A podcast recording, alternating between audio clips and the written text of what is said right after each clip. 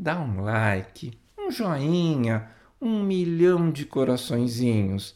Na era digital, basta você postar um desses emojis nas redes sociais para dizer o que você sente no momento. A cada foto sua, os amigos mais próximos não hesitam em clicar o amei. Os conhecidos geralmente usam curtir. A verdade é que as redes sociais mudaram completamente as definições de amizade. Por isso, amichers, eu quero começar esse talk com uma pergunta. Para vocês, qual o significado real de amizade? Eu sou o Dr. César Isaac e você está no Amitié Talks, o podcast da Clínica Amitié. Amizade é uma relação afetiva entre pessoas que têm reciprocidade de carinho, afeto, ajuda, compreensão, confiança, lealdade e proteção, mesmo que alguns valores, atitudes e comportamentos variem de acordo com o grupo ou o momento em que se vive. Alguns amigos são chamados de melhores amigos, porque eles são considerados muito mais que amigos, são verdadeiros irmãos de coração. A amizade pode ter diversas origens, como por exemplo o trabalho, o colégio, a faculdade, amigos em comum, mas também pode surgir por acaso. Ela não precisa acontecer entre pessoas iguais, com os mesmos gostos e vontades. Em certos casos, é exatamente a diferença que as une. A amizade tem a função de trocar com o outro ideias e experiências, ou somente ter alguém para dividir sentimentos e momentos da vida. Segundo a minha irmã de coração, Cláudia, antigamente a amizade até exigia um certo esforço físico, porque a gente ficava um tempão escrevendo cartas para contar ao amigo as novidades do cotidiano. Daí tinha de ir aos correios, comprar o selo, lamber para grudar no envelope, despachar a carta e aguardar ansiosamente pela resposta se chamava de amigo aquela pessoa que a gente ia na casa, sabia o nome do pai, da mãe, do cachorro, dos irmãos, discava o número do telefone de cor, fazia festa do pijama, ia ao cinema durante a semana e dormia na casa um do outro quase todos os finais de semana. Daí o tempo passou, tudo se modernizou e as amizades também. No final da década de 1990, surgiram o MSN e o ICQ.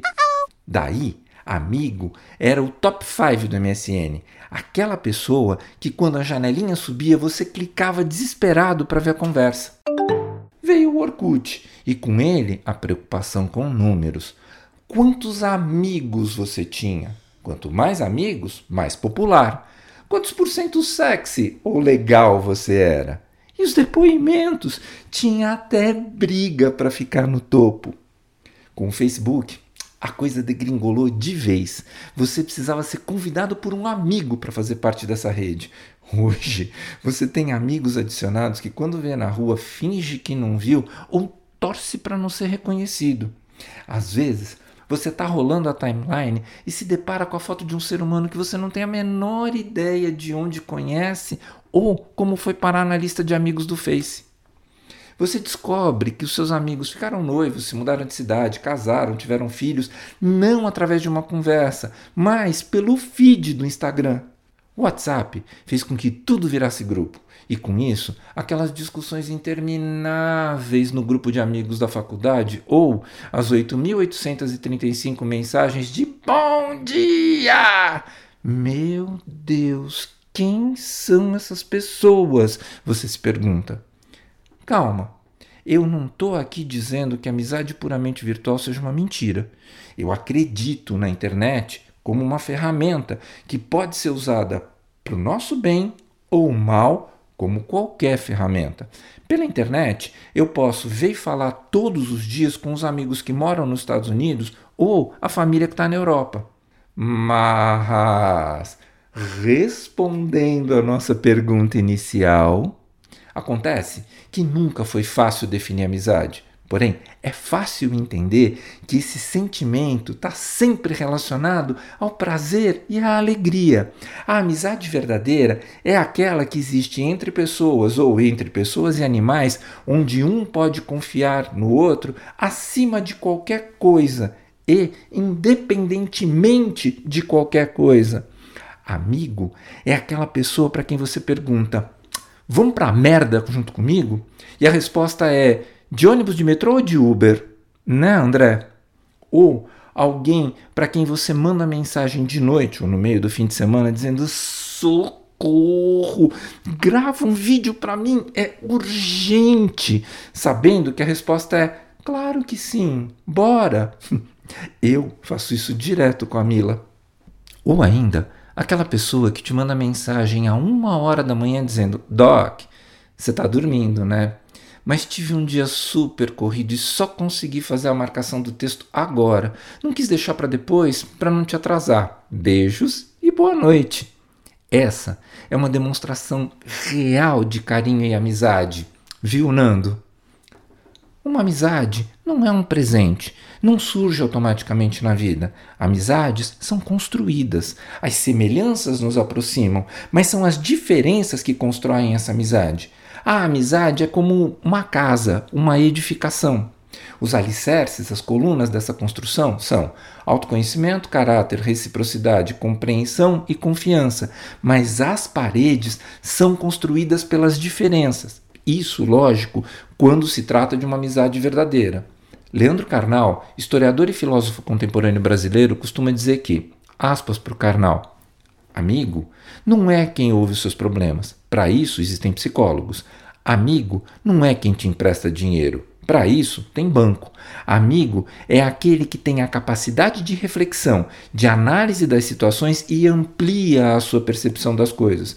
O bom amigo te conhece. Ele é o único que pode dizer você está errado, sem te ofender, porque ele não quer puxar o teu tapete. Ele quer o melhor para você. Um inimigo vai dizer coisas para te prejudicar e mesmo que ele esteja correto, ele não quer o seu bem. Fecha aspas. As amizades orgânicas vão se reinventando, os amigos vão mudando de patamar, mas permanecem na vida servindo de baliza para sua transformação. Uma amizade verdadeira é longeva, é vitalícia. O que não quer dizer que você não se irrite às vezes, né? Você se irrita até com você mesmo, com a família, com quem ama. Não existem relações perfeitas, mas existem relações confiáveis. Não existem pessoas perfeitas. Existem pessoas confiáveis. Só boas pessoas têm amigos. Pessoas desonestas têm cúmplices. Aliás, uma vida sem amizade é uma vida vazia, é uma vida desperdiçada. A vida sem amigos é uma solidão pavorosa. E pior do que a solidão de estar sozinho é a solidão de quem está cercado de pessoas desconhecidas. Nessa vida, são poucas as pessoas que valem a pena, porque a conexão especial entre essas pessoas não é tão frequente. Às vezes, acontece uma vez só. Hoje em dia, o mundo anda tão online e on time que a gente nem tem tempo de parar para refletir sobre quantos e quem são os nossos amigos de verdade. Por isso, vai aí uma dica.